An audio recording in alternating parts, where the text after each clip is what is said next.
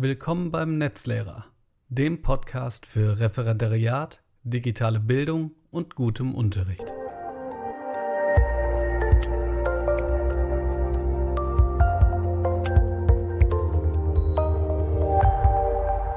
Bevor es losgeht, die üblichen zehn Sätze zum Support. Ich freue mich, dass ihr dabei seid. Der Podcast ist und bleibt kostenlos. Wenn ihr möchtet, könnt ihr mich unterstützen, indem ihr beispielsweise eine Rezension auf den zahlreichen Podcast-Portalen hinterlasst.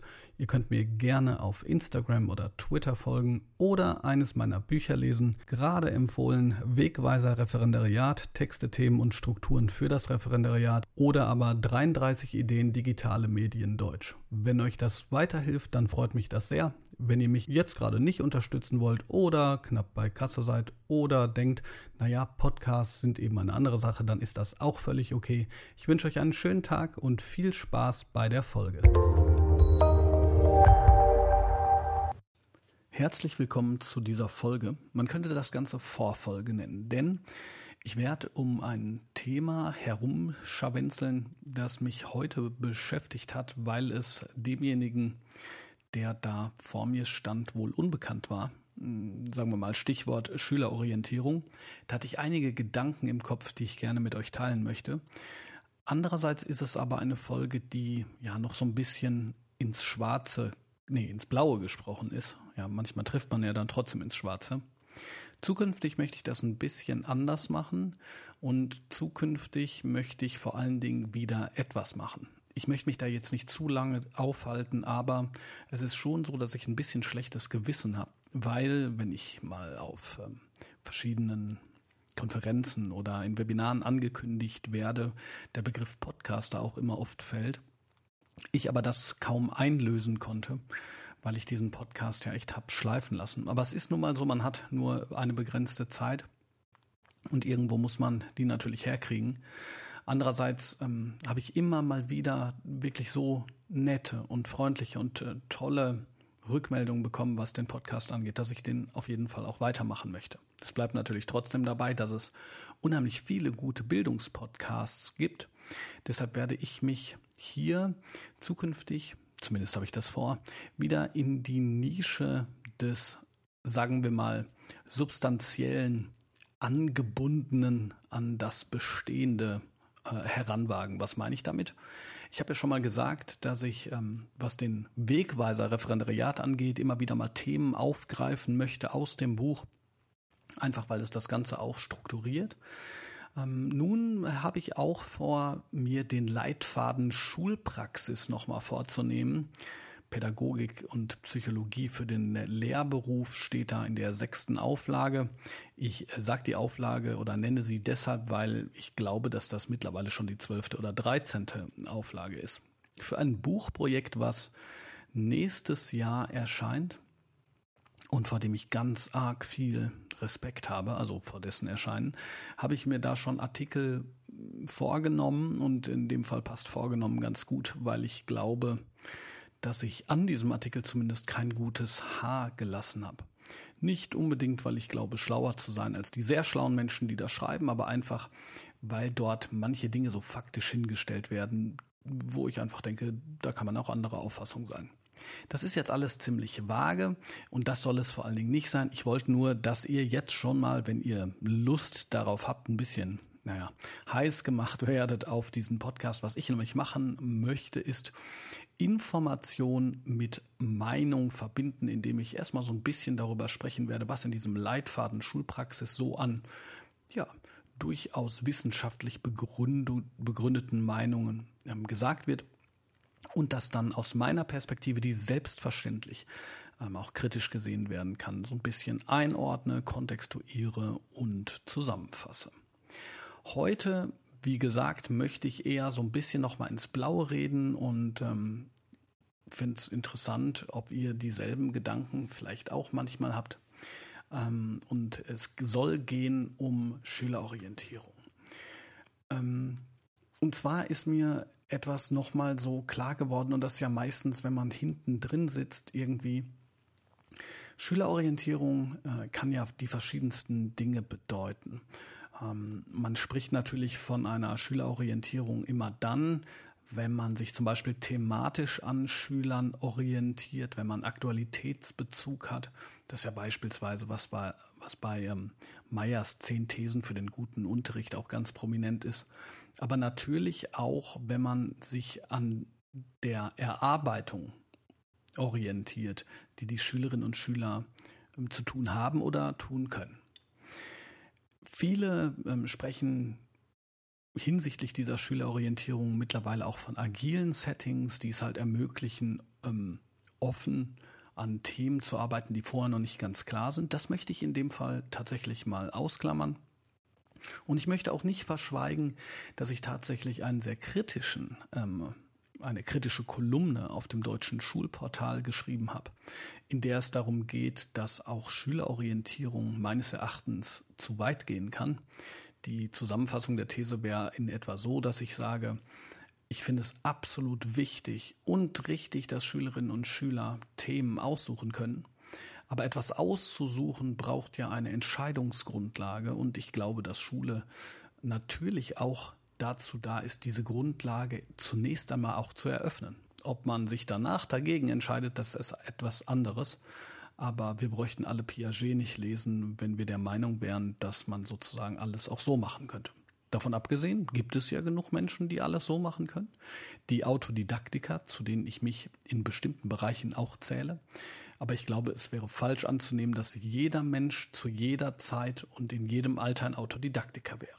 So viel zu meiner krass konservativen äh, Meinung im deutschen Schulportal textlich festgehalten, die auch dazu geführt hat, dass eine Kommentatorin mir gesagt hat, dass ich Machtfantasien oder beziehungsweise meine Macht dort erhalten möchte. Ich möchte zu dieser ja, Anschuldigung, die glaube ich gar nicht so böse gemeint war, jetzt nicht so viel sagen, sondern vielmehr zu ähm, der Schülerorientierung innerhalb der Stunde gehen. Denn wir alle haben ja wenn wir durchs Referendariat gehen, also das ist jetzt eine Mutmaßung, aber ich schätze es mal, manchmal dieses Gefühl, dass all diese tollen und schönen Methoden, die uns da beigebracht werden oder die wir dann natürlich selber ausprobieren sollen, manchmal auch so nichts weiter sind als so ein Schnickschnack. Also ich erinnere mich beispielsweise sehr gut an eine Lehrprobe in Englisch, die ziemlich gut gelaufen ist, aber noch besser hätte laufen können, wenn ich an einer bestimmten Stelle die Vier-Ecken-Methode angewendet hätte. So.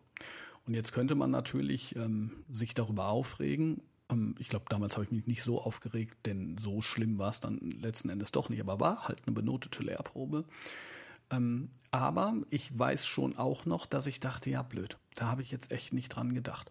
Und zwar nicht, weil ähm, die Viereckenmethode, also weil das die einzige Alternative gewesen wäre, die es gibt, sondern weil Schülerinnen und Schüler, und das ist eben der Punkt, weshalb ich jetzt gerade da so ein bisschen drüber nachdenke laut, ähm, in ganz vielen Situationen ja ähm, sitzen müssen und gut, dann äh, gibt es ne, also Think Pair Share, also ich denke erst nach, dann rede ich mit meinem Nachbar, meistens rede ich sofort, aber auch beim Sprechen können die Gedanken sich ja nach und nach entwickeln. Ja, sonst müsste, hätte Kleist nicht diesen wunderbaren Aufsatz geschrieben. Aber jedenfalls gibt es doch viele Situationen, in denen Schülerinnen und Schüler noch sehr passiv dort sitzen, manchmal aufgereiht, wie zu preußischen Zeiten. Und da ist der Gedanke daran, wie schaffe ich es jetzt, eine Methode einzusetzen, wo Schülerinnen und Schüler sich bewegen und das aber sozusagen gleichzeitig funktional an meine Themen angebunden, das ist natürlich sehr, sehr sinnvoll.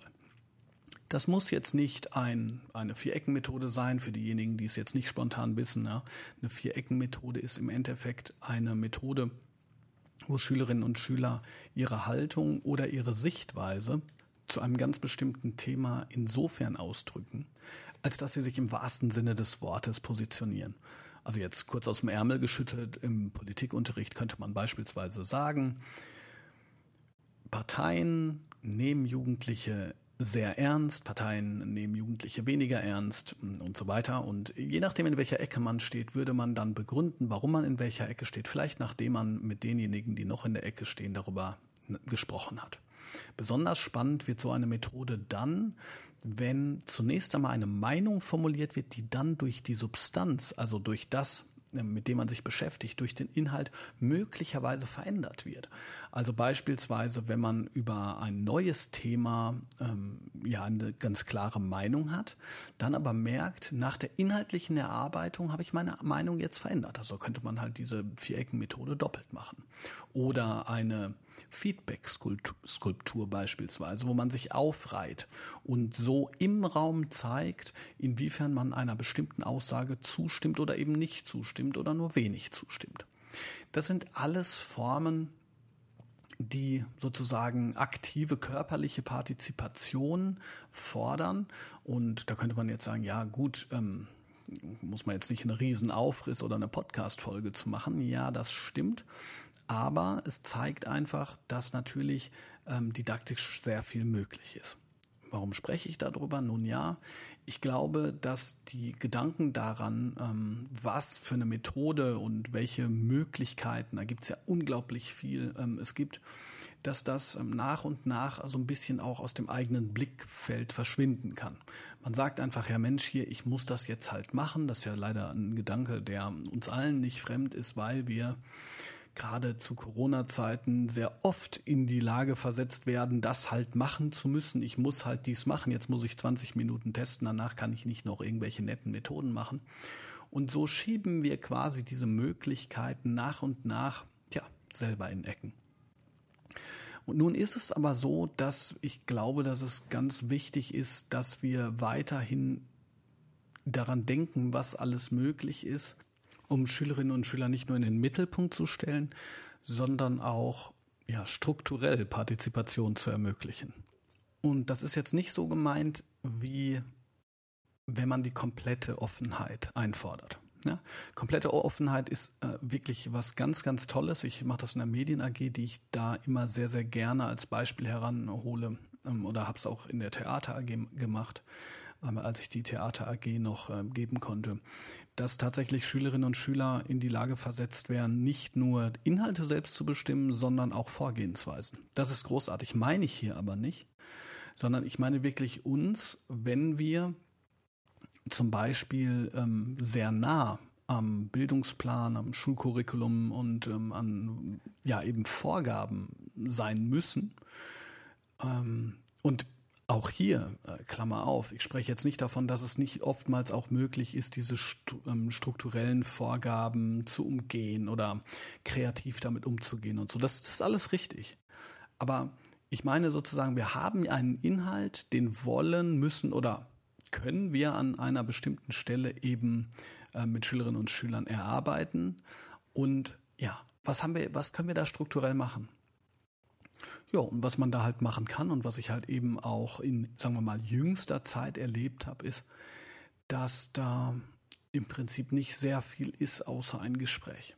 Und Gespräche, vor allen Dingen zwischen Schülerinnen und Schülern, finde ich, äh, können natürlich total fruchtbar sein. Auf der einen Seite. Auf der anderen Seite ist dieses ähm, wirklich eine Person steht da und äh, erzählt und fragt ab und zu mal Fragen, die eigentlich keine wirklichen Fragen sind, sondern eben Suggestivfragen, die ähm, ja dann sozusagen eine Antwort verlangen oder Schülerinnen und Schüler geben dann eine Antwort ähm, und die Antwort wird sofort bewertet oder kontextuiert. Das, das ist natürlich schwierig.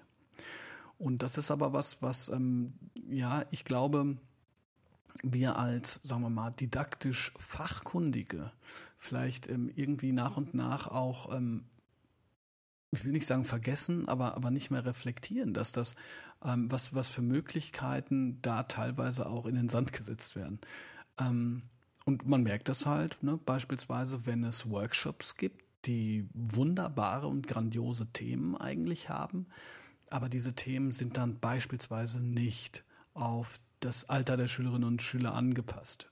Oder ähm, es wird eben nicht darauf geachtet, dass diese Partizipation im Mittelpunkt steht. Oder sagen wir mal ruhig, die Erarbeitung im Mittelpunkt steht. Und äh, damit meine ich jetzt nicht irgendwelche Lückentexte, obwohl mancher Lückentext wahrscheinlich sogar noch besser wäre als eine Person, die halt da einfach nur steht und ich sage jetzt mal labert und ab und zu mal eine Frage stellt. Sondern damit ist wirklich gemeint, ich sage jetzt mal, eine, eine kreative Veränderung oder zu Beginn Durchdringung eben der, der Inhalte, ähm, damit man auch so eine Art von ja, Erken Erkenntniswert hat, die, die man sich selber erarbeitet. Weil mh, hm, Personen, die irgendwo stehen und einem erklären, wie die Welt ähm, vorgeht oder wie sie vorgehen soll, das, das, haben die, das haben die Schülerinnen und Schüler genug. Vor allen Dingen ähm, äh, diese kleine ähm, Fußnote sei gestattet, natürlich auch mit einer Politik, die sich ja so gar nicht an jungen Menschen orientiert. Und das alles, ja, ist, sind sozusagen in vielen Worten meine Gedanken zu dem einfachen Punkt, dass wir nicht unterschätzen sollten, wie wichtig es ist, Themen zu strukturieren zu können. Und diese, also das ist jetzt natürlich äh, irgendwie banal, aber Durchdringung äh, ist, bedeutet aus meiner Perspektive dann eben, ähm, hat dann diese verschiedenen Dimensionen. Wir müssen wissen, mit wem wir worüber und wie sprechen. Das ist dann natürlich irgendwie am Ende Unterricht, wenn er nicht komplett offen ist. Und ähm, das ist eben eine Kunstform auch irgendwie. Das ist ein, man kann sagen, dass, dass das äh, sozusagen auch Teil der Aus, es wird immer auch von Ausbildung gesprochen, das stimmt. Aber auf der anderen Seite müssen wir ja auch zugreifen können auf, auf Inhalte. Wir müssen wissen, ähm, wo die Schülerinnen und Schüler möglicherweise stehen, wie wir das, worüber wir sprechen, ähm, auch andocken können an deren Lebensrealität. Und das ist jetzt kein Plädoyer dafür, nur noch über das zu sprechen, was in der unmittelbaren Lebensrealität von Schülerinnen und Schülern ist, sonst bräuchten wir Bildung als solche nicht mehr, sondern eben Brücken zu schlagen.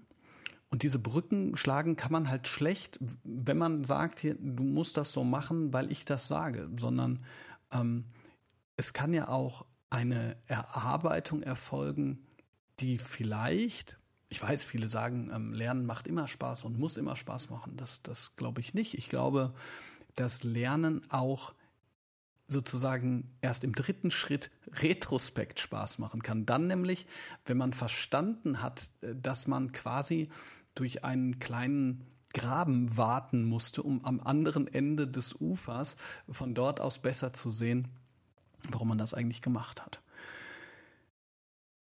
So, also ein großes Plädoyer und im Prinzip ist so ein Podcast ja auch immer ein Selbstgespräch. Also insofern sozusagen nochmal der Hinweis an mich selbst, darauf zu achten, ähm, in unterschiedlicher methodischer Weise dafür zu sorgen, dass Schülerinnen und Schüler aktiv in den Mittelpunkt gestellt werden, partizipieren können und auch diese inhaltlichen Fortschritte wirklich wirksam erleben. Ganz zum Schluss vielleicht noch der Hinweis, das sind natürlich alles Punkte, die auch zum Digitalen führen können. Auch sage ich deshalb, weil ich beispielsweise, ich habe über die Theater AG gesprochen, da haben wir überhaupt nichts mit Digitalem gemacht. Im Gegenteil, achte, man achte und höre und staune, ich habe auch mal ein Handyverbot ausgesprochen, weil beim Theater nicht nur das Körperliche im Mittelpunkt steht und stehen sollte, sondern weil die ungeteilte Aufmerksamkeit derer, die demjenigen, der im Mittelpunkt ist, ähm, ihm nicht nur das Gefühl geben, ja, etwas Wichtiges zu tun, sondern weil das auch ähm, für Energie sorgen kann. Also jetzt nicht im esoterischen Sinne. Ich werde jetzt nicht irgendwie über schwingende äh, kognitive äh, Strahlung sprechen, sondern einfach ähm, ja die Ernsthaftigkeit der gemeinsamen Aufmerksamkeit. Das, das ist ja ganz wichtig. Ne? Aber, und jetzt komme ich darauf zurück, aber natürlich ist beim Arbeiten mit digitalen Medien oder innerhalb der Digitalität einer der wichtigsten Punkte auch der, dass sie nicht die äh, Antwort sind, sondern die Frage. Also, oder andersrum, äh, vielleicht die, die Antwort auf unterschiedliche Fragen. Und zwar eben nicht die Antwort auf die Frage, wie digitalisieren wir den Unterricht. Ja, das ist eher eine verwaltungsspezifische Frage, die durchaus noch natürlich auch legitim ist, sondern Antwort auf die Frage, wie schaffen wir es eigentlich, so eine Schülerorientierung zu gewährleisten, die gleichzeitig auch thematisch anschlussfähig ist. Darauf könnte ja eine Antwort sein. Naja, indem wir beispielsweise ähm, kollaboratives Arbeiten ermöglichen. Und kollaboratives Arbeiten, ja Gott, das kann halt auch ein Face-to-Face-Gespräch sein. kann aber natürlich auch ein ähm, Ort und Zeit ungebundenes Arbeiten innerhalb von ähm, ja, beispielsweise ähm, Etherpads oder, oder ähm, sonstigen kollaborativen Plattformen sein. Also hier vielleicht nochmal so ganz kurz der, der, der Bogen. Aber es gibt natürlich auch unzählige andere Methoden, die eben eine Schülerorientierung erlauben, die Partizipation innerhalb dieses kleinen Rahmens erlauben. Wir haben jetzt natürlich noch nicht über Schulstrukturen, ähm, Partizipation innerhalb der Schule, beziehungsweise halt die Ausbleibenden, muss man ja eigentlich sagen, gesprochen. Aber darum ging es mir ja eben auch nicht, sondern mir ging es eher darum zu sagen, und ihr merkt, oder ihr habt vielleicht gemerkt, und das soll auch gar nicht böse sein, dass das so ein bisschen die Erfahrung von einer eben gemachten, ähm, ja, oder das Ganze basierte auf einer Erfahrung, die ich gemacht habe, ähm, wo ich einfach so dachte, hm, hätte man sich nicht noch mehr orientieren können an den Schülerinnen und Schülern, hätte man nicht noch mehr darüber nachdenken können, welche Form, ähm, welche methodische Zugangsweisen kann, kann ich nutzen als derjenige, der jetzt hier die Schülerinnen und Schüler vor mir habe, um eben eine Durchdringung zu ermöglichen, um Erkenntnisse zu ermöglichen, um Eigenwirksamkeit zu ermöglichen. Ähm, äh, denn letzten Endes ist ja diese, diese Wirksamkeitserfahrung die, die dann auch tatsächlich ähm, Handlungen äh, leitet. Ne? Egal, ob das jetzt ähm, eine Handlung ist, die sagt, ja Mensch, ähm, jetzt habe ich es kapiert, ich verstehe, keine Ahnung, Englisch jetzt besser, jetzt versuche ich mir mal das YouTube-Video anzugucken. Oder ich verstehe ähm, Umweltverschmutzung besser und achte jetzt mehr darauf, ähm, meine Papiere nicht mehr auf den Boden zu schmeißen oder wie auch immer. Während sozusagen natürlich eine, ein, ein moralischer Appell ähm, diesen Effekt auch haben kann, äh, zumindest kurzzeitig, aber eben eine selbst erlangte Erkenntnis, die, die durch eine Arbeit, die durch Lernen geschehen ist, ist, glaube ich, doch durchaus nachhaltiger. Und ich, ich glaube, das können wir natürlich alle bestätigen. Gut, also, da ich sehr lange keine Podcast-Folge mehr gemacht hat, erstens und zweitens, ich mir auch meine eigenen Sachen nie anhöre. Da hatte ich letztens ein Gespräch, Gespräch darüber. Ich kann das ganz schwer, meine eigenen ähm, Dinge anhören. Das ist, also ist ja auch ein bisschen weird, muss man ja dazu sagen. Ähm, aber finde ich immer schwierig. Muss dann, also es geht ein paar Sekunden, dann denke ich, oh, oh Gott, ähm, ja. Weiß ich jetzt auf jeden Fall überhaupt gar nicht, ob das ein schöner Neueinstieg ähm, jetzt ist. Wie gesagt, ich habe mir vorgenommen, auch ähm, jetzt strukturierter zu werden, was die Themen geht. Ähm, ich werde da ähm, bald dann äh, darüber sprechen, ähm, vielleicht auch schon drei oder vier Themen ähm, in die Zukunft schauen und äh, hoffe einfach, dass der oder diejenige von euch, die jetzt gerade zum Beispiel ähm, beim Autofahren oder beim Fahrradfahren oder beim Joggen das gehört hat, vielleicht den einen oder anderen Impuls mitgenommen hat oder eine Fragestellung oder so. Das würde mich jedenfalls sehr freuen. Wie immer am Ende würde ich, oder Quatsch, wieso wie immer am Ende? Also, ne, ihr merkt schon, ich bin ähm, durch, wie man es sein kann, am Freitag der ersten Schulwoche. Jedenfalls äh, am Ende, sage ich jetzt einfach mal so, schreibt mir sehr gerne auf ähm, Instagram beispielsweise ne, unter ähm, @netzlehrer oder auf Twitter unter Blume Bob, Blob ist gut. Bitte nicht verwechseln, weil wenn ihr sozusagen das äh, bei Insta sucht, da bin ich halt einfach nicht mehr so häufig. Wenn ihr das ähm, gut fandet, wenn ihr es nicht so gut fandet, wenn ihr kritische Anmerkungen habt und ich weiß, ich wiederhole mich, aber schreibt mir gerne ähm, auch eine Rezension im, ähm, auf Podcaster oder bei Apple oder wie ihr möchtet oder auch nicht. Geht natürlich auch. Die Kolumne werde ich auf jeden Fall ähm, in die Show Notes machen. Und jetzt freue ich mich, wenn ihr einen ganz schönen Tag noch habt und eine schöne Woche. Lassen wir uns mal überraschen, wann der nächste Podcast kommt oder die nächste Folge zumindest. Ich ähm, habe große Hoffnung, dass ich es jetzt wirklich schaffe, auch dran zu bleiben. Alleine schon, weil ich ja jetzt gerade so eine großspurige An, ähm, Anmoderation gemacht habe gerade eben. Also, habt's ganz gut. Wir sehen uns sicherlich bald und ja, ich freue mich drauf. Tschüss.